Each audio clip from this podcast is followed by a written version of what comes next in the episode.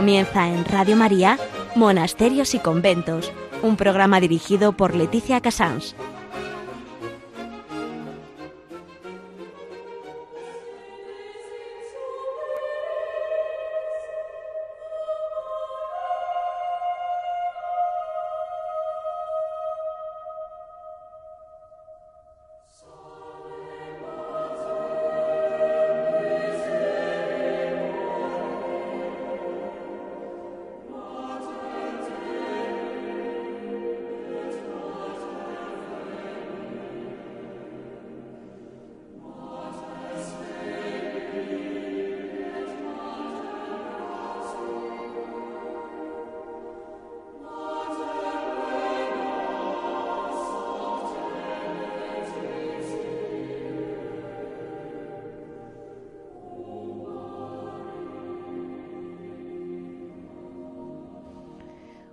Buenos días a todos nuestros oyentes. Son las 11, las 10 en Canarias. Estamos en Radio María y comenzamos Monasterios y Conventos. El resumen de hoy es, va a ser, por supuesto, como no puede ser de otro modo, eh, preparar esta festividad de todos los santos. Eh, vamos a hablar con el padre Santiago Cantera, eh, prior de la Abadía de Nuestra Señora de la Santa Cruz, eh, en el Valle de los Caídos, que es un mes muy especial para ellos porque siempre tuvieron muy presentes la presencia de, que hay allí de mártires y de caídos eh, de todo tipo. Eh, en historia vamos a hablar con los Hermanos de la Resurrección en Las Palmas, que es una congregación de fundación relativamente reciente, con, el, con Fray Antonio, que mm, realmente su gran labor es eh, mm, la, misericordia de enterrar a los santos, de cuidar sus enterramientos. Ellos tienen el monasterio en el monasterio, mm, en el cementerio de San Lázaro, en Las Palmas. Em, en Hora de Labora, hoy vamos a hablar con el obrador de las Clarisas de Alcalá de Guadaira, con la Madre Águila, que con gran perseverancia siguen manteniendo mucha venta de los huesos de santo, ese dulce particular que se vendía por estas fechas y que siempre tenemos que apoyar todos también por un tema cultural y lo que lleva detrás, el significado que tenía el saberle dar desde la calle, desde la vida, a cada momento litúrgico su pequeño dulce. En Piedras Vivas hablaremos con Javier Onrubia, que nos comentará pues cómo, cómo se vive la muerte en los monasterios. Este más o menos ha sido el programa de hoy, mm, para el programa que tenemos pensado para este 31 de octubre. Eh, les decía que vamos a, vamos a empezar mm, simplemente abriendo la puerta a lo que a lo que es realmente la fiesta de todos los santos.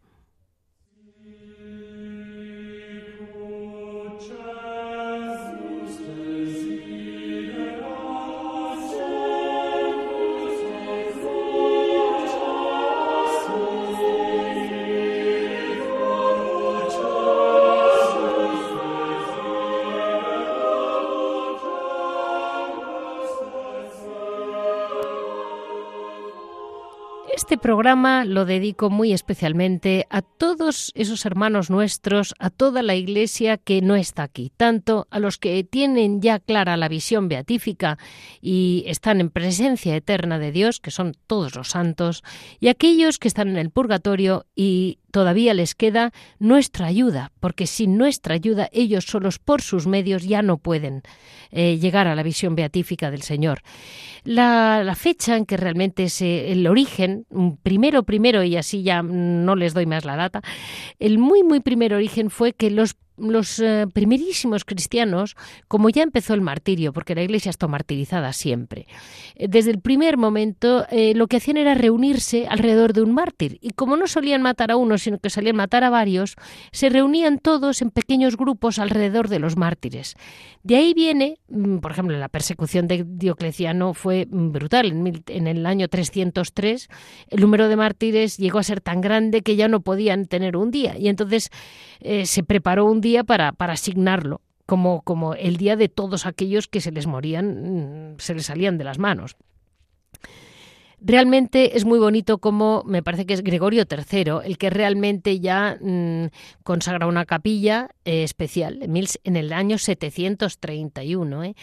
Eh, para rezar a todos los mártires y dar culto a los santos que antes eran honrados pues en cementerios, en catacumbas, donde se donde la gente mm, pues espontáneamente le surgía y a partir de entonces tienen una capilla propia y no olvidemos que, ya que la vida, eh, indudablemente en este programa Monasterios y Conventos, estamos hablando de vidas eh, que nos pueden parecer, y hoy en día todavía más, profundamente irracionales, porque no entendemos bien qué hacen chicas, chicos, eh, gente de gran categoría humana, de gran nivel cultural, que podían tener lo que llamaríamos en España, bueno, en la vida, una vida de gloria, una vida interesante, y lo dejan todo por vivir solo, solo para Dios.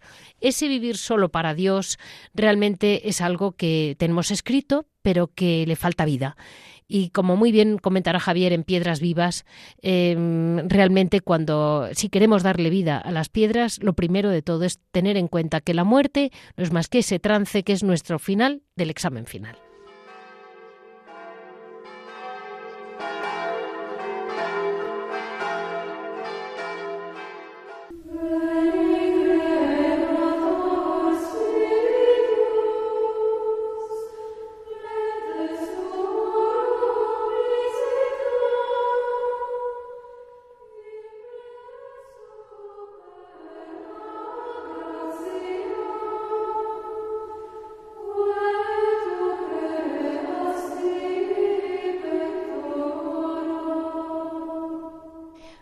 Hoy tenemos la oportunidad de estar mm, con el Padre Santiago Cantera, prior de nuestra, del monasterio benedictino Santa María del Valle de los Caídos.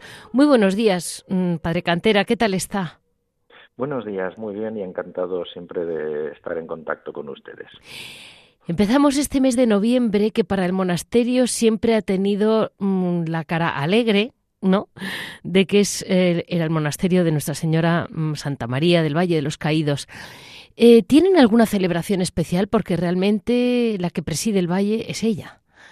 Bueno, sí, es, eh, o sea, el titular es la Santa Cruz, pero es verdad que tenemos Nuestra Señora del Valle, a la que mm, dedicamos una fiesta especial el 5 de mayo, la fiesta de Nuestra Señora del Valle, y su imagen está en un lugar destacado, el lugar que corresponde a reyes y jefes de Estado en el, en el presbiterio, eh, hacia en torno al altar. Eh, nosotros, eh, bueno, tenemos sobre todo, la, es un mes muy dedicado a, a, los difuntos en este mes de noviembre. Eh, durante todo él, por concesión expresa de la Santa Sede, en nuestra basílica se puede ganar indulgencia plenaria aplicable a las almas del purgatorio, mm. eh, pues asistiendo a algún acto de culto o con las debidas condiciones, ¿no? De, de, de em, confesión, comunión, oración por el Papa y aversión al pecado y eh, eh, también eh, bueno tenemos por supuesto la fiesta de todos los santos el día uno solemnemente celebrada y con el canto de la escolanía el día de los fieles difuntos el día dos también con misa solemne y el día tres tenemos la misa por todos los caídos de uno y de otro lado sepultados en el Valle de los Caídos y o enterrados en otros lugares de España, de todos los caídos de uno y de otro bando que murieron en la guerra de 1936 al 39. Dígame, Padre Santiago, ¿cuántos santos tiene alrededor? Porque yo creo que tiene bastantes. Bueno, pues ahora mismo tenemos 69 beatos mártires eh, eh, sepultados en la basílica, más 45 siervos de Dios en proceso de beatificación y eh, otros cuyo proceso se puede abrir. Es en este momento, después de Barbastro, el segundo, perdón, después, después del cementerio de los mártires de Paracuellos, es el segundo lugar donde más sepultados hay en un mismo lugar porque es verdad que Barbastro está eh, por encima, eh, lo único que en Barbastro están sepultados en distintos lugares. Así que bueno, estamos ahí entre el segundo y tercer lugar, ¿no? Pero vamos, 69 beatos mártires y 45 eh, siervos de Dios, más otros procesos que están pendientes de posible apertura. Y dígame, Padre Santiago, el tener eh, esa cantidad de mártires, de personas que han dado su vida por la fe completa, no, no una parte, como decían ayer, que me hizo mucha gracia, sino la fe completa, que tanto les costó. Les costó no solo la vida, sino cuántas torturas ha habido ahí. Eh, ¿no, les, ¿No les llena a ustedes de fortaleza? Desde luego que sí.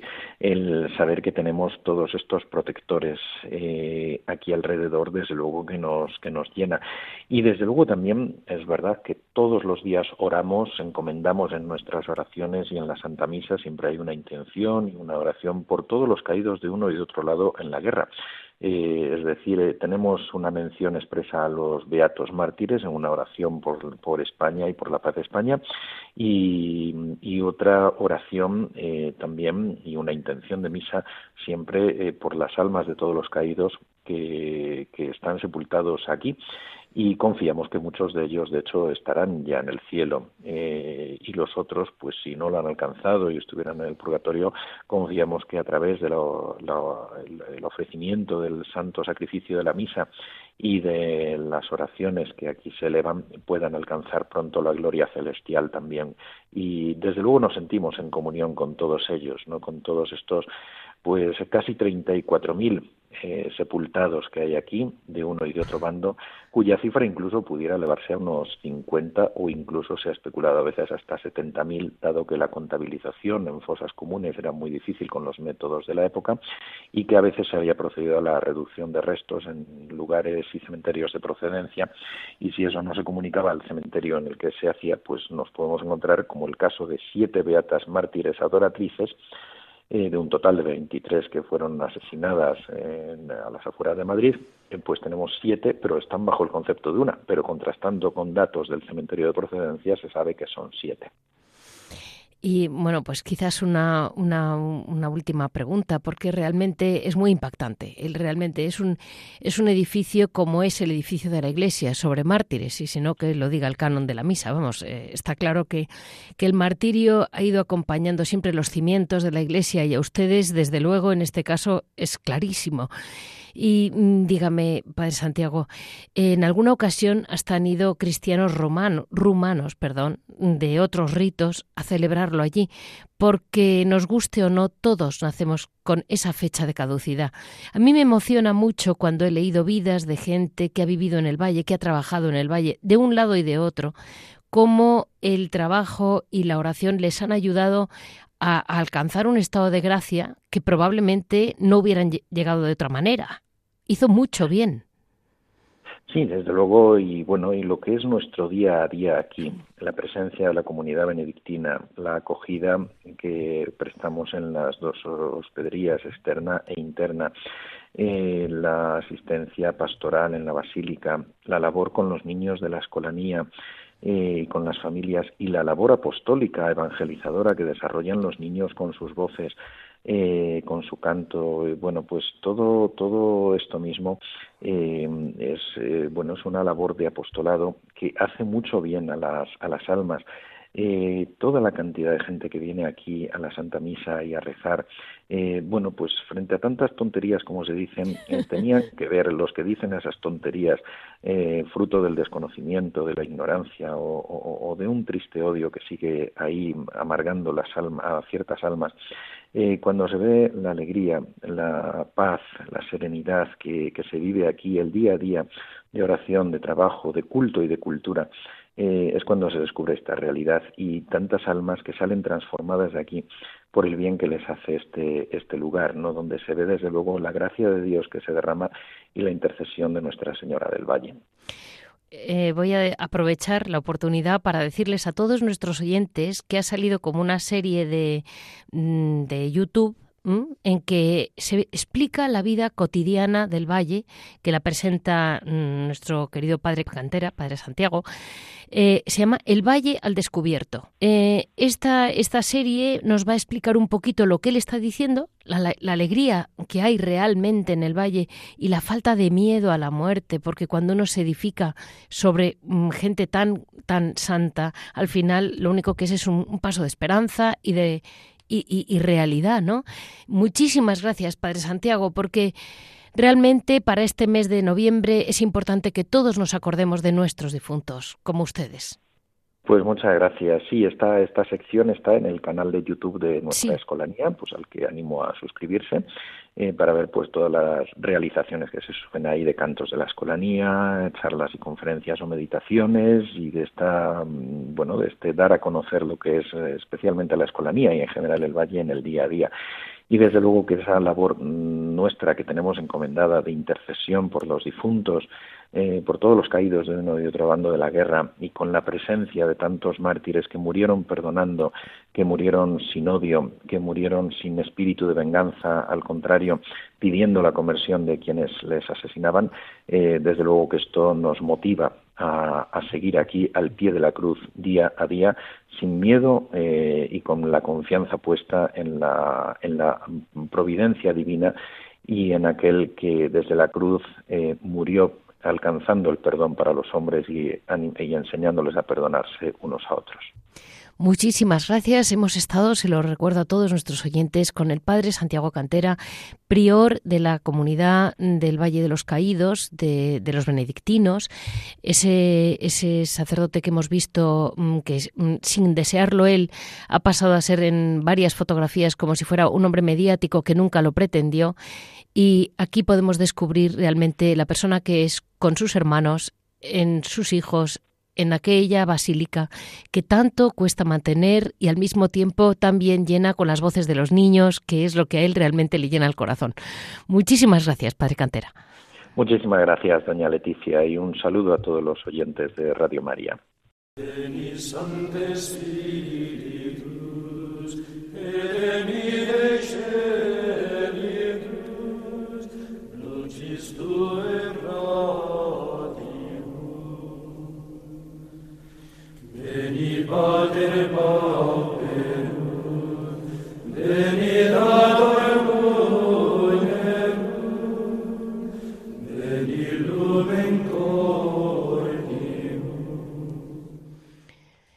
Preparándonos para este mes de noviembre, el mes que la Iglesia siempre ha dedicado a la Iglesia, mm, básicamente a la Iglesia purgante, a nuestros hermanos difuntos, a nuestros por supuesto, empezamos el mes con todos los santos, aquellos que, sin duda alguna, tenemos claro que llegaron a ver al Señor cara a cara, llegaron al cielo, y los muchos que, gracias a nuestra oración, pueden llegar. Entonces, ahí estamos con, una, con los Hermanos de la Resurrección. Son un instituto religioso monacal, nacido en Las Palmas de Gran Canaria en 1974.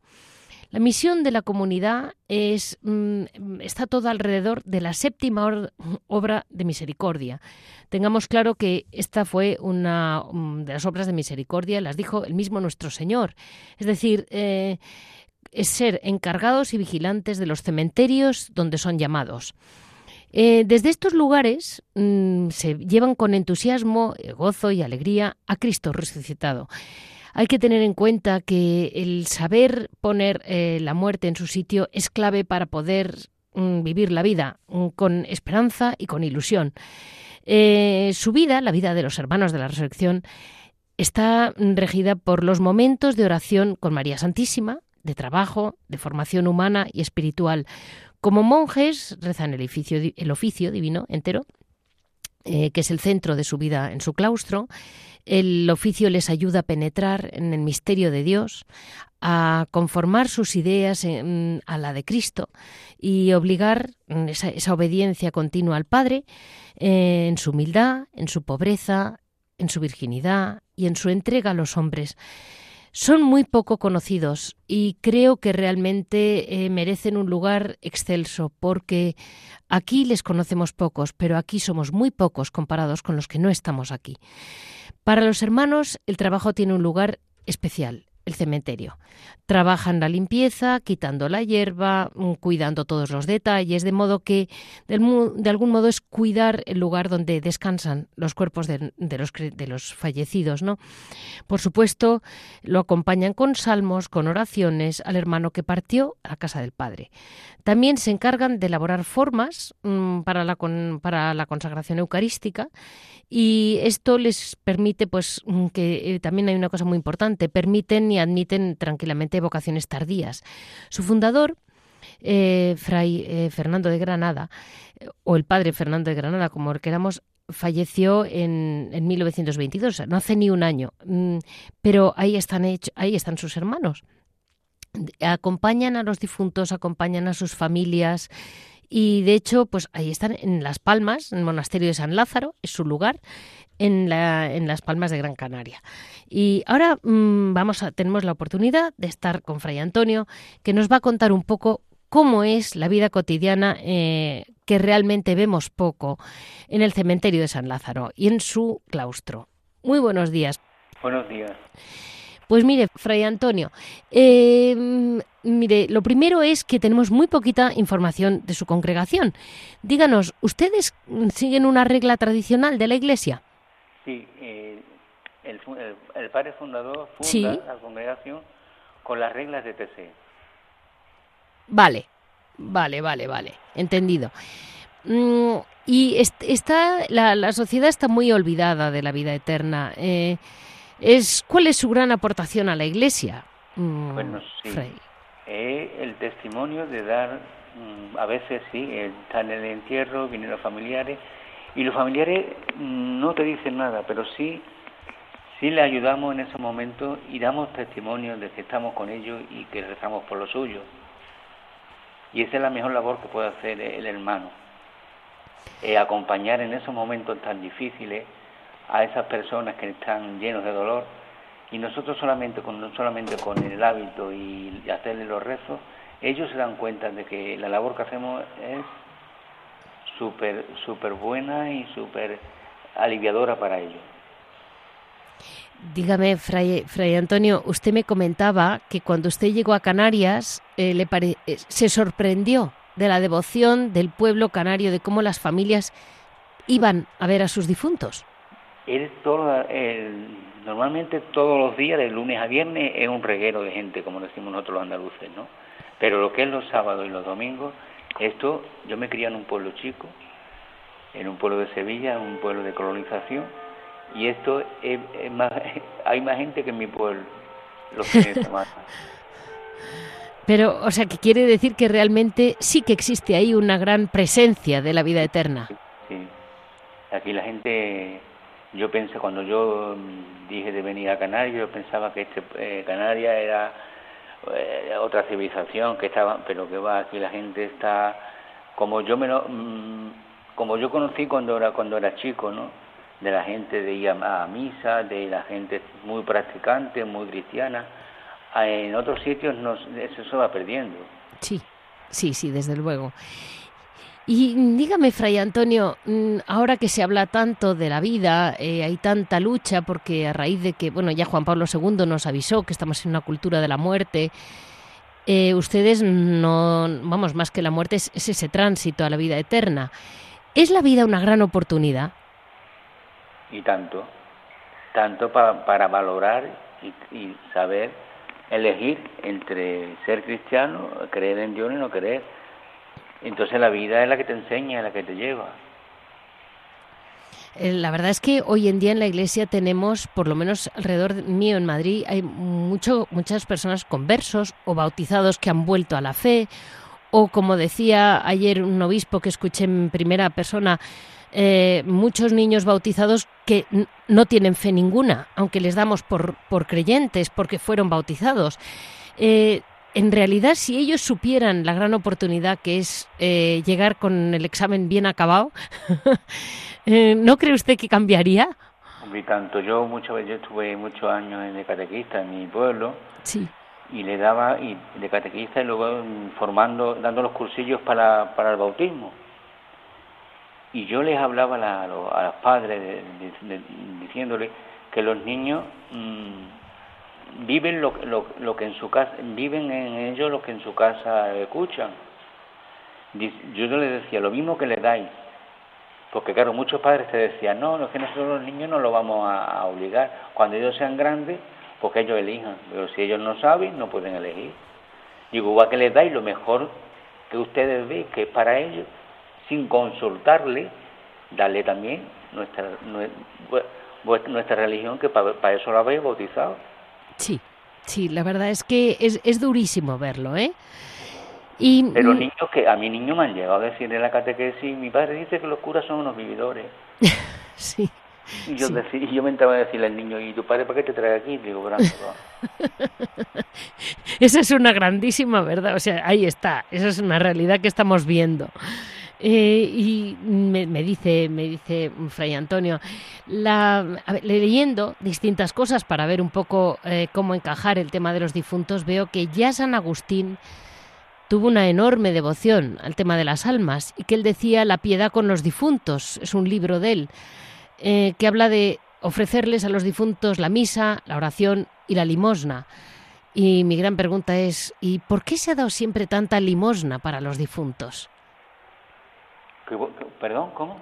La misa, la oración y la limosna, dice San Agustín. Sí, sí. Y yo digo, ¿y para qué querrán los difuntos limosna si ya no están? Pues es un poco para ayudar, la limosna en, en ese caso será para ayudar al que está ofreciendo su oración y su tiempo por, por ellos. Sí, claro. Y, dígame, mm, Fray Antonio, de las, de las personas que van y que acuden a ustedes, eh, ¿cómo, ¿cómo se va tomando la gente que va el tema de la muerte? ¿Se lo toman con la ilusión de la vida eterna?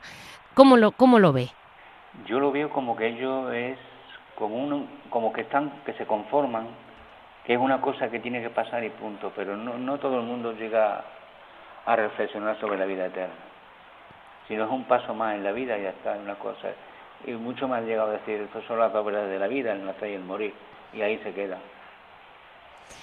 A mí, me ocurrió que hace pues unos años celebré una misa muy chiquitita, o celebró el sacerdote una misa pequeñita en una capilla particular de un fallecido mm, muy reciente.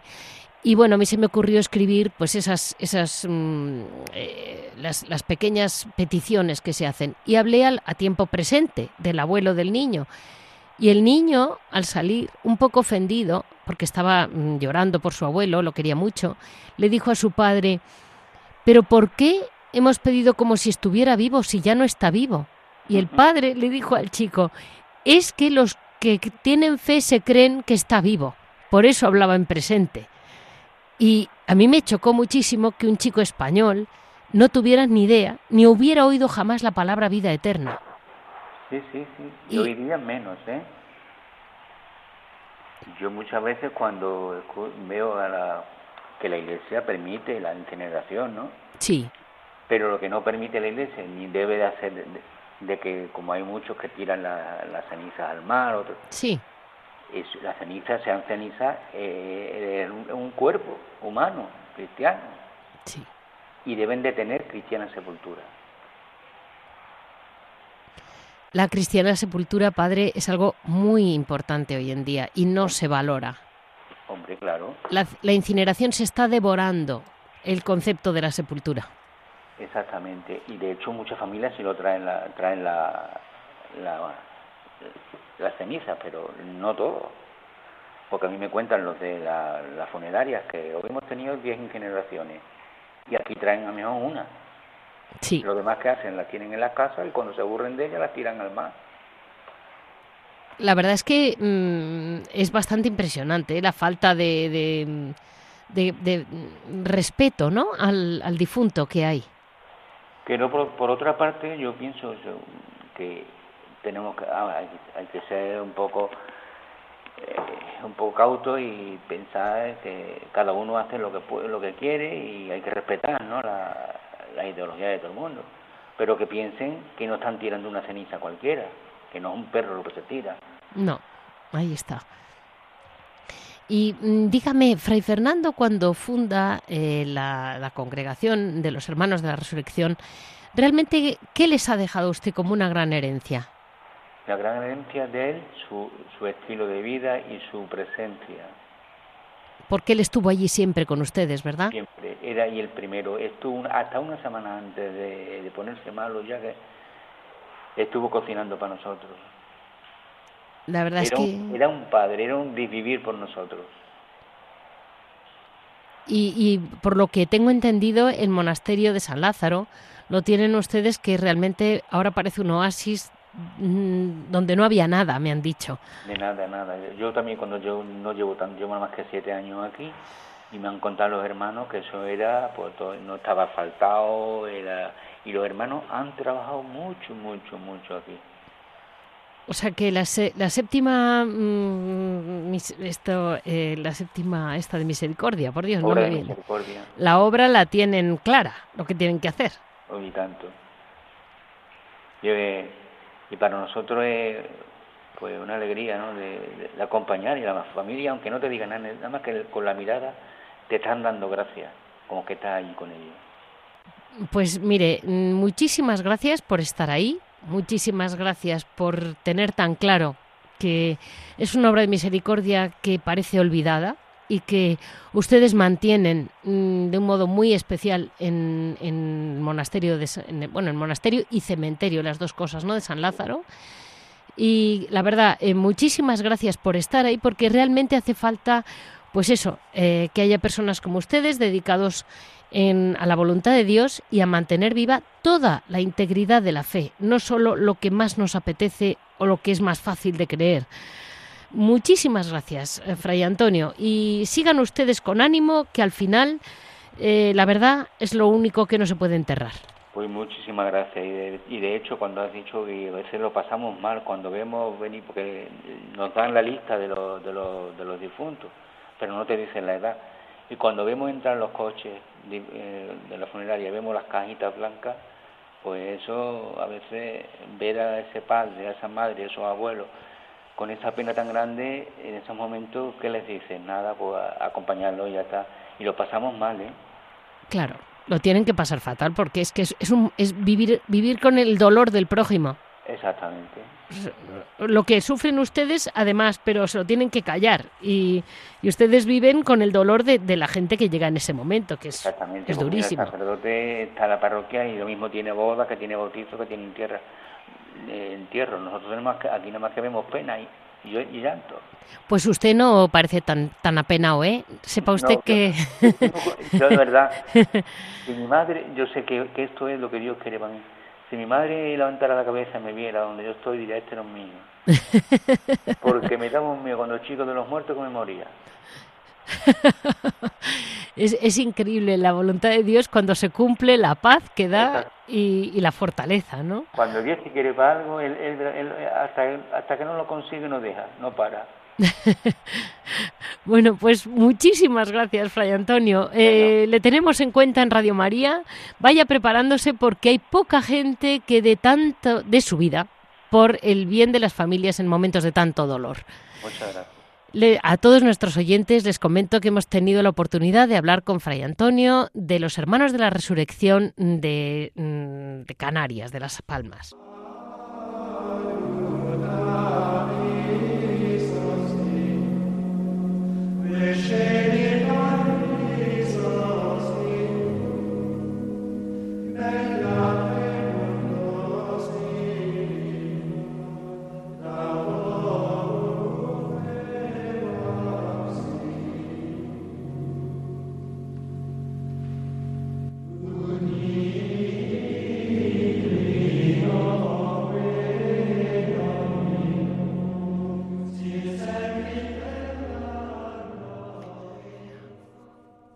En este Hora et Labora vamos a hablar, como no podía ser de otro modo, con un monasterio de clarisas, el, monasterio de Alcalá de Guadaira, con la Madre Águila, que ya ha estado con nosotros, es que nos explicó muy bien el carisma de Santa Clara en aquel momento.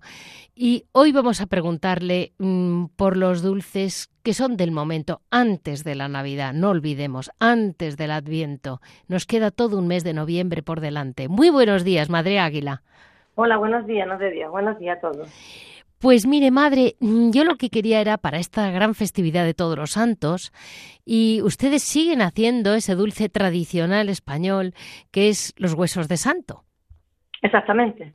Como tradición del día de la festividad de todos los santos, pues es el dulce típico que la gente pues, lo compran todas las navidades, porque no solamente el 1 de noviembre, la gente van pidiéndolo todas las navidades los huesos de santo, porque por el nombre que tiene, por la fama que tiene, pues la gente le gusta mucho los huesos de santo. Madre, esto es una pregunta indiscreta. Hay, yo, por lo que he visto, hay como dos tipos de huesos de santo. Uno es el, el redondito de mazapán con un relleno de yema y otro que es un palito, yo me imagino que tendrá sabor a anís, ese estilo, como extremeño. El típico, el típico hueso de santo que nosotros conocemos siempre, yo que llevo 33 años en el monasterio, siempre lo he hecho, es de mazapán. Vale. Con el mazapán con se le hace el hueso, es un hueso en sí, porque cuando se baja el hueso de santo, se le pone un rizadito a la masa para que pare y se enrolla con un palito como un hueso de santo. Eso es de artesanato todo a mano. Y después se rellena de yema o batata. Uy, qué bonito. Y después se pasa, se pasa por un lustre de azúcar. Pero que el típico, típico hueso de santo, ya la gente inventan que si de masa de polvorón, que si de masa de no sé qué. Pero el, típico hueso de santo es de mazapán. Perfecto. Relleno de yema o, batata. Nosotros lo hacemos de, yema, relleno de yema porque es lo que más se vende. Pero que es así con mazapán. Pero es el, el hueso, figurando el hueso de santo, como un hueso de, un, también de un muerto. De, total, total. Parece un huesito, por eso, que es una forma de un hueso, ¿vale?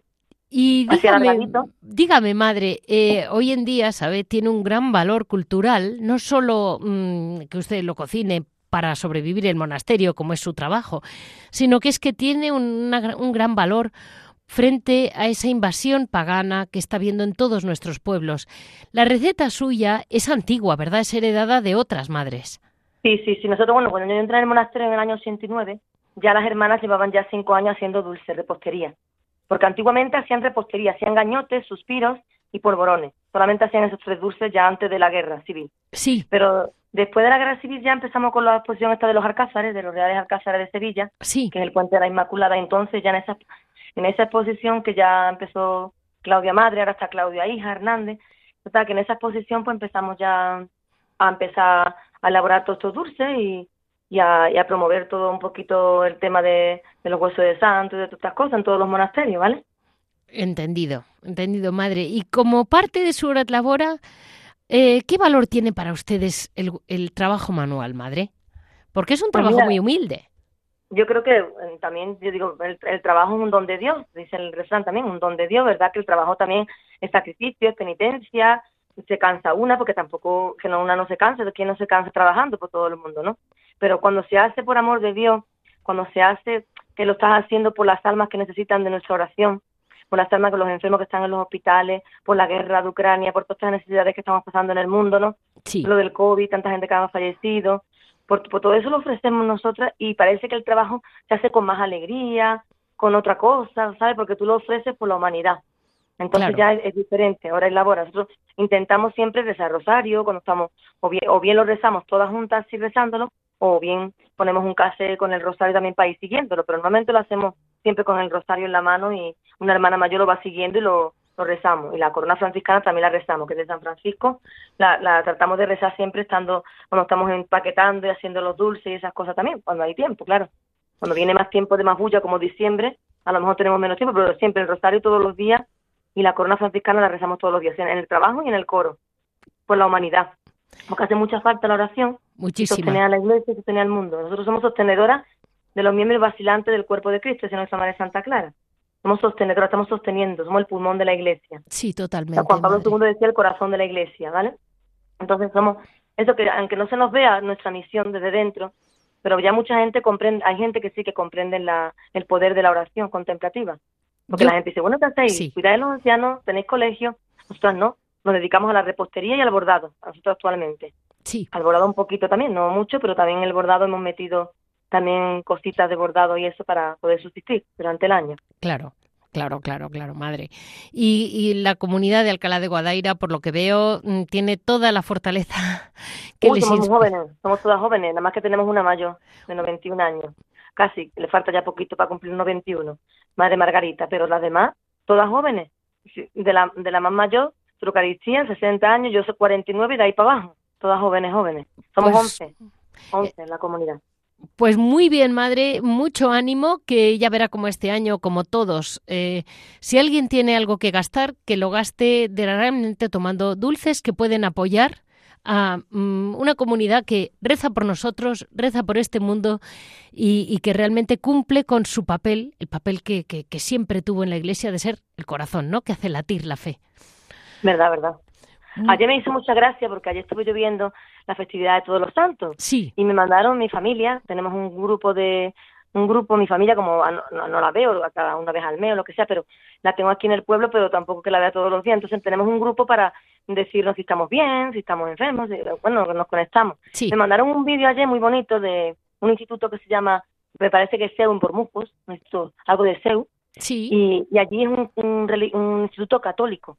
Y me, me causó mucha impresión, que yo nunca la había visto, de que ellos ya tienen una fiesta religiosa. Los niños se visten de santos. Estaba uno vestido de Santa Teresa de Jesús, otro de San Jacinto, otro de San Juan de la Cruz, otro de, de Santa Teresa. Estaban todos los niños vestidos de santos. Y, le llamaban a esa fiesta Halloween. No Halloween, sino Halloween. Porque dice que es una fiesta religiosa que para quitar un poco la fiesta pagana de Halloween esta, ¿no? Que hay. Sí, sí, sí, pues, desde luego. Han incrementado en este colegio esto. Y me causó, los chiquillos, el vídeo está precioso, los chiquillos estaban en ese vídeo, que me la han mandado por YouTube, y estaba el, precioso, el cole con todos los niños vestidos de santo, todos, cada uno vestido de un santo diferente. Eso está muy, muy bien y es una manera de, pues como el hueso de santo, hay que promocionarlo. Eso, me encantó, me encantó ayer y por eso te lo voy a decir, porque lo vi anoche y mira, mandaron esto a mi familia y me, me causó mucha impresión y me gustó que por lo menos la religiosidad todavía se da en los colegios. Claro que sí. Muchísimas gracias, Madre Águila, de verdad. Cuento siempre con usted, ¿eh? Porque Dios os bendiga a todos, ¿vale? Gracias. Adiós.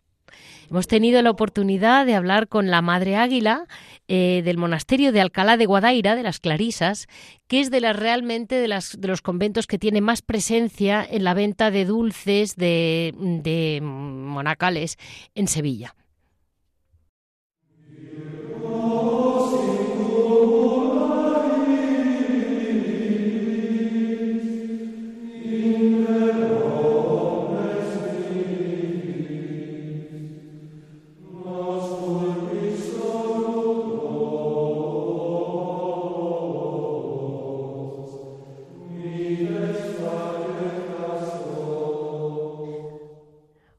En Piedras Vivas vamos a preguntarle a Javier, pues que él que conoce mejor el interior de monasterios, sobre todo la vida monacal muy antigua, eh, ¿cómo se vive este mes de noviembre con, con, la gran fiesta de todos los santos y de los difuntos? Después, ¿cómo se pide por ellos? Muy buenos días, Javier. Buenos días, Leticia, ¿qué tal? Pues mira, eh, de algún modo eh, un poco tocada, porque bueno, pues hay que prepararse para todos los difuntos y todos los santos. Aquí estamos. Eh, una cosa, la vida monacal que yo he visto tanta irracionalidad, en el sentido de decir, gente que pudiendo tenerlo todo en el mundo, vamos a llamarlo así, mm. lo deja todo por vivir en un monasterio con un frío que te pelas y con unos horarios dificilísimos, humanamente hablando. Y sin embargo, esa paz en la vida eterna les da una sonrisa que no la encontramos en otros sitios. Y, ¿Y tú cómo lo ves, Javier? ¿Qué hacen de especial en este mes? Vamos a ver, yo es que considero que la vida monástica es tan absolutamente desconocida, porque fíjate, es curioso que cuando hablas con una persona que lleva ciertos años en un monasterio, no les, no les preocupa el frío, no les preocupa ciertas incomodidades, pues hombre, que el colchón precisamente no es de estos que anuncian los medios de comunicación de biscolates, esas de esas, ¿no? Y no es la comida que muchas veces es que les falta lo necesario, aunque parezca mentira. Les falta lo necesario porque, bueno, compran lo que compran, el banco de alimentos les suele dar, pero, por ejemplo, hay, otros, hay otras cosas que no pueden comprar y a lo mejor si tienen que estar una semana comiendo macarrones, pues comen macarrones, ¿no? Lo que más les, les cuesta es la convivencia. Sí, claro. Es, es muy curioso porque al ser comunidades de personas que llevan muchos años juntas, pues claro, los roces, o sea, nosotros podemos tener un mal día en el trabajo o en, la, o en casa con la familia y podemos salir a dar una vuelta, ¿no? Podemos quedar con alguien y desahogarnos, pero los monasterios pues no salen a dar una vuelta, ¿no? Entonces estás viendo las mismas caras y las mismas personas siempre, ¿no? Entonces eso es lo que más lo que más cuesta. Y lo que me preguntabas de cómo se vive ahora el recuerdo de las personas que ya no están con nosotras y con nosotros, las personas que han muerto, ¿no? Porque ya sabes que ahora hay esta tendencia en esta sociedad nuestra que, que por ejemplo, se fomenta de manera infame la fiesta esta, por llamarlo de alguna manera, de Halloween, de que los niños van vestidos de muertos, y luego, por ejemplo, a esos niños no les llevas al cementerio a visitar a los abuelos o a los tíos porque les da miedo, para que no se impresionen. Sí, sí, sí. o sea, les, les vistes, les disfrazas para, para que para celebrar esto para celebrar entre comillas y luego no les llevas al cementerio y mucho menos les llevas al velatorio o al entierro porque es que se pueden traumatizar es que les puede quedar en la cabeza una idea en cambio sí que los disfrazas con unos disfraces que verdaderamente son horrorosos o sea que es que no tienen ninguna gracia no entonces el recuerdo el recuerdo de, de los muertos en los monasterios es de mucho agradecimiento no yo que últimamente he tenido que pasar por varias muertes muy cercanas, dices, tienes dos opciones, y eso lo he aprendido yo en los monasterios, o desesperarte el preguntar lo que se pregunta mucha gente, ¿para qué, para qué este dolor? ¿Para ¿Por qué esta muerte? ¿Por qué ahora? O el dar gracias a Dios y decir, gracias Señor, porque esta persona que ahora se ha muerto, me has dado la gracia de vivir con ella 20, 30, 40 años, los que sean, ¿no? Entonces en los monasterios se celebra, se celebra la muerte, con todo lo que lleva. ¿Por qué? En primer lugar, porque sabemos que estamos aquí de paso y que todos tenemos que pasar por la muerte, ¿no? Para resucitar y vivir la vida eterna. Entonces, en los, en los monasterios eso se lleva de una manera. Leí ayer un testimonio de unas religiosas jóvenes que decían que habían podido acompañar durante un mes en una agonía muy larga a una hermana mayor. Sí. Y que cuando estaba ya, pues bueno, lo que antes se llamaba, ahora no sé cómo se llamará, porque como cambia esto cada, cada media hora, en los estertores de la muerte, ¿no? En los momentos finales, que se pusieron a rezar y a cantar y a darla besos. Entonces hubo una hermana que fue la última que le dio el beso y, se, y murió. ¿no? Y lo contaban con una alegría de haber podido despedirse así de esa hermana mayor, ¿no? Entonces lo piensas y dices, qué bonito, o sea, qué bonito el, el poder celebrar, el recordar a la gente que ha estado a nuestro lado y sobre todo en las comunidades, después de vivir tantos años juntos, ¿no? El contacto ese diario, de ver a esa persona en misa, en el coro. Javier, hay una cosa que yo he respirado en, religiosas de clausura mayores que tienen muy presentes las mm, almas del purgatorio. Sí, por supuesto, por supuesto. Siempre, siempre te suelen hablar de que a lo mejor, pues, pues mira, hoy me he quedado sin postre o he rezado por estas dos hermanas que entraron conmigo y que murieron una hace tres años y la otra hace 23. tres meses, ¿no? Sí, sí, sí. y entonces las tienen muy presentes, ¿no? Porque te dicen, yo he estado con esta hermana 37 años que se sentaba en el refectorio a desayunar, a comer y a cenar a mi lado. Y entonces ahora miro y no está. Dice, la tengo muy presente. Y también una cosa muy curiosa, porque cuando, cuando hablan de las, de las que han muerto, de las hermanas que han muerto, dice, fíjate, todas dice, no os preocupéis que cuando yo me muera, desde el cielo voy a mandar vocaciones. Sí, Y te dice, y, y te dicen, fíjate si, si se debe estar bien en el cielo, que estas hermanas se les ha olvidado mandarnos vocaciones, porque nos decía, vamos, yo cuando me muera, que voy a, me voy a morir antes porque tengo muchos años, pues os voy a mandar vocaciones, y si no mandan vocaciones, debe ser que está ahí tan a gusto que se le ha olvidado que estamos nosotros aquí, ¿no? Entonces, por eso es el recuerdo, el recuerdo ese, eh, incluso gracioso, el recuerdo agradecido de, las personas que han muerto, ¿no? Entonces, esa visión que, que ha sido un poco lúgubre de la muerte, pues yo creo, yo creo que en los monasterios no existe. No, no. Porque es, es de agradecimiento, ¿no? Entonces, muchas veces eso cuando mm, lo, te toca aplicarlo a ti en tu vida familiar, ¿no? Que te cuesta tanto, pero lo, lo, tienes eso presente y dices, no van nada desencaminadas estas queridas hermanas y hermanos, ¿no? ¿Cómo lo celebran? Y luego es muy habitual, yo me he dado, yo me he dado cuenta también en los monasterios que siempre en un momento determinado alguien de la comunidad va a rezar al cementerio. Sí. Eso, eso también hay una cosa que es el paseo en el cementerio, ¿no? Que yo al principio, cuando empecé a ir a monasterios, ya hace muchos años, por los años, final de los años 70, 78, 79, a mí me llamaba la atención que decían, ven, vamos a pasear al, al cementerio. Entonces yo decía, un paseo por el cementerio.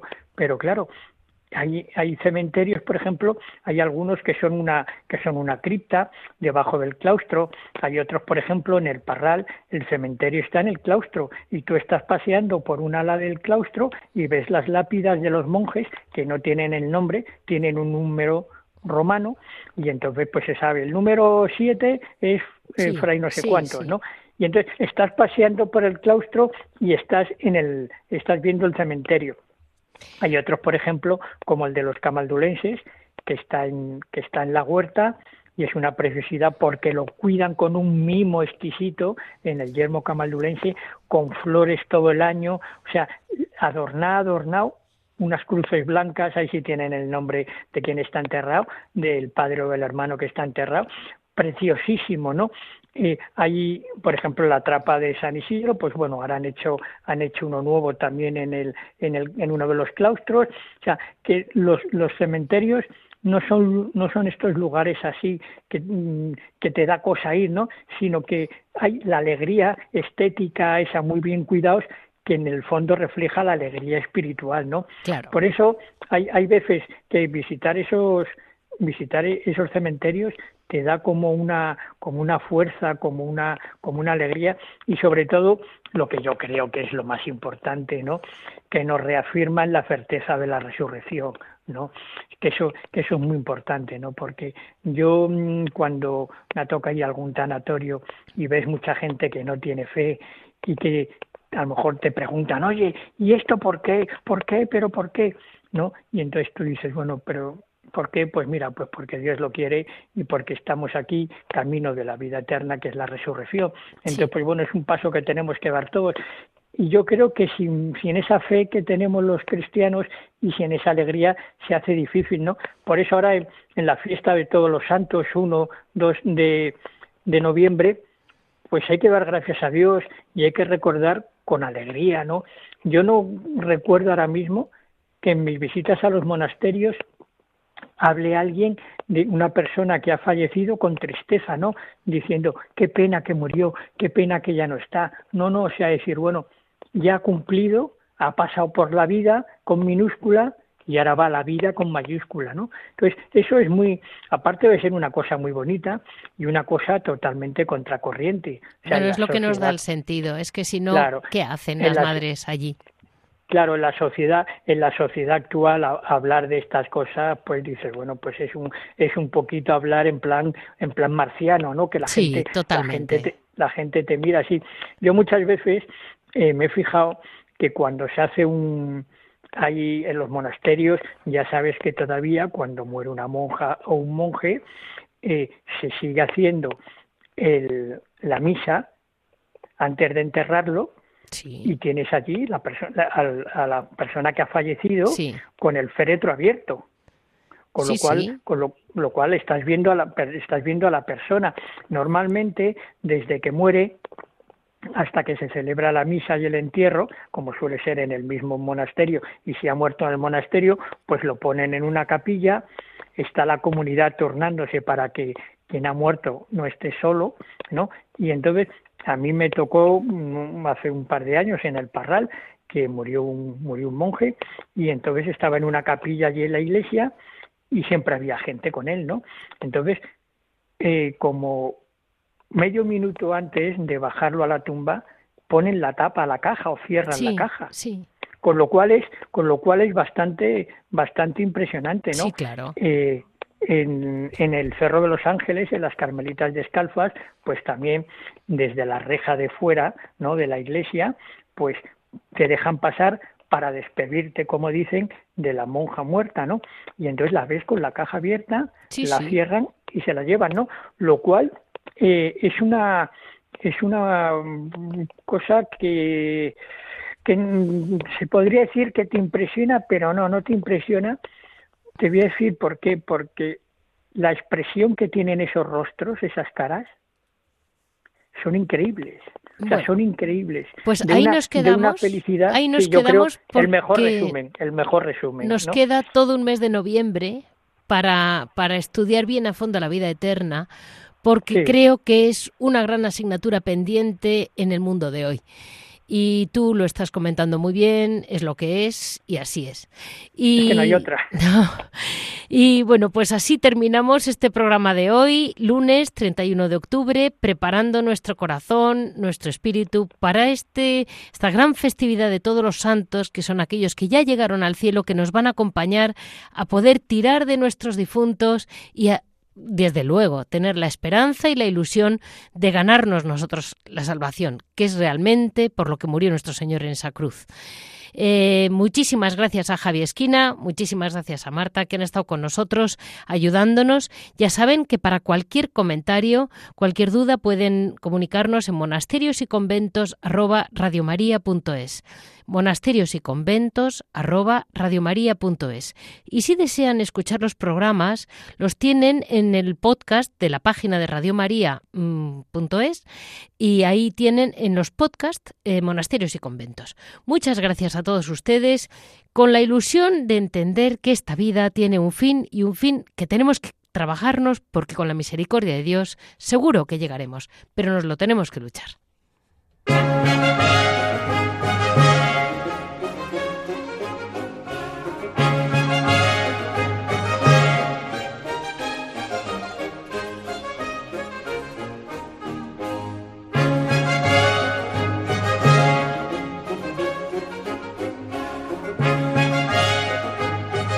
Han escuchado Monasterios y Conventos, un programa dirigido por Leticia Casans.